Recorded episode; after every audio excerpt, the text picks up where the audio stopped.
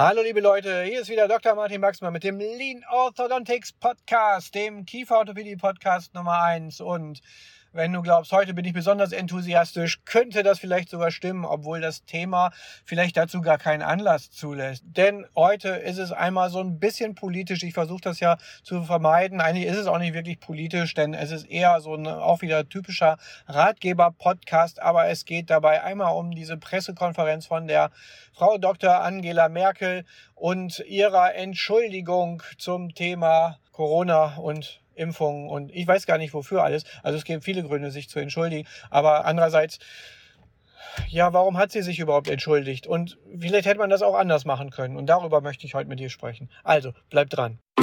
You're listening to Dr. Baxman's Lean Orthodontics. Simply everything that makes you even more successful in orthodontics and practice management. Dr. Baxman is a speaker, Amazon bestseller author, and multi entrepreneur. Now he takes all that knowledge and brings it to you in one podcast. This is Dr. Baxman's Lean Orthodontics.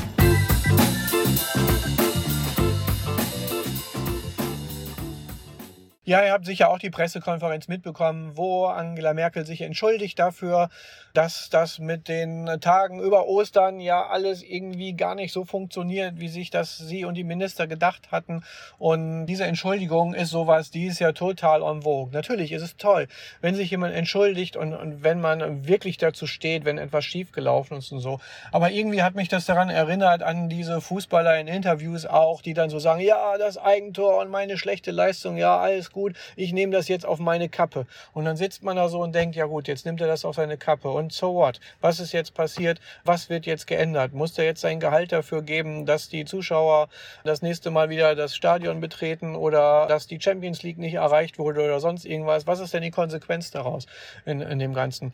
Und ich frage mich auch, was für ein Zeichen von Führung und von Stärke das tatsächlich ist, um dann tatsächlich den Zuhörern oder Zuschauern dann Mut zu geben für die Zukunft, wenn man sagt, ja, ist halt nicht gut gelaufen, äh, tut mir leid, ist meine Schuld, ich bitte um Verzeihung fand ich ganz merkwürdig. Manche fanden das ganz toll. Darum, dieser Podcast ist wahrscheinlich so ein bisschen kontrovers auch.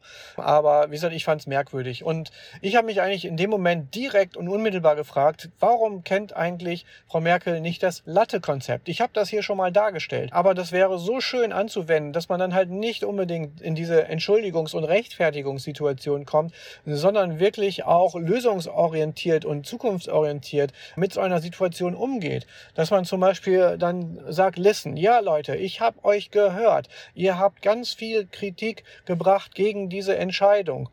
Und dann Acknowledgement.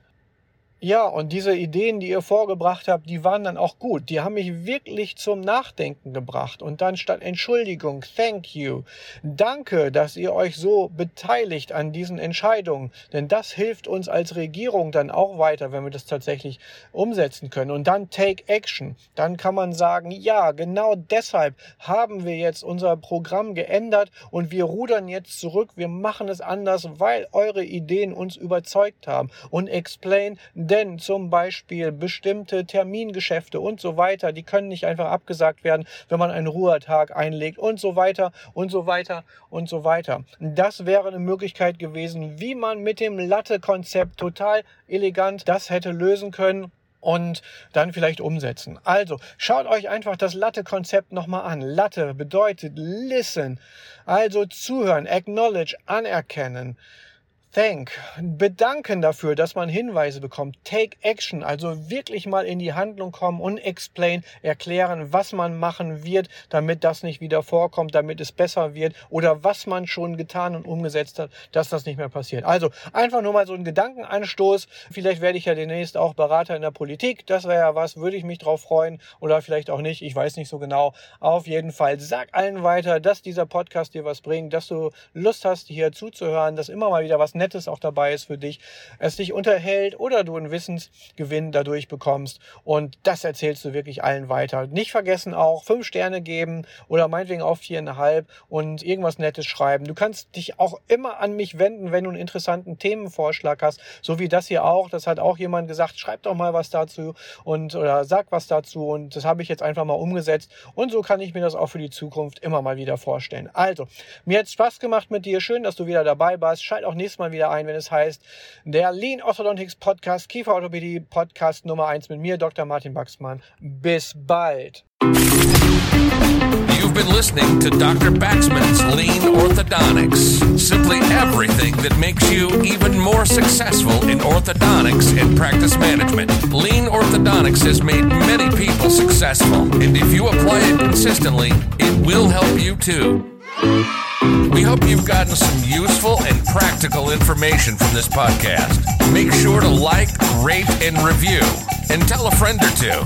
In the meantime, you can reach out on the website at www.leanorthodontics.com. We'll see you next time on Dr. Baxman's Lean Orthodontics.